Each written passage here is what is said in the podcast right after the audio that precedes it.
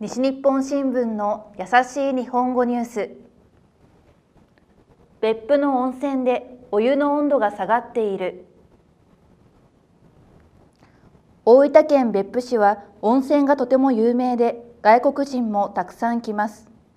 でも温泉ではお湯の温度が下がっているのでみんなが心配しています。観光客に人気がある竹川原温泉の温度は1962年には59度でした。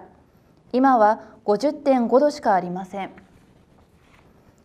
温度が下がったのは土の中の熱から電気を作る地熱発電が増えているからかもしれません。山の上の方で地熱発電をたくさん行うと山の下の方から出る温泉の温度が下がるそうです。ですから大分県の役所は山の方であまり土を深く掘るのは良くないと考えています。以上西日本新聞の優しい日本語ニュースでした。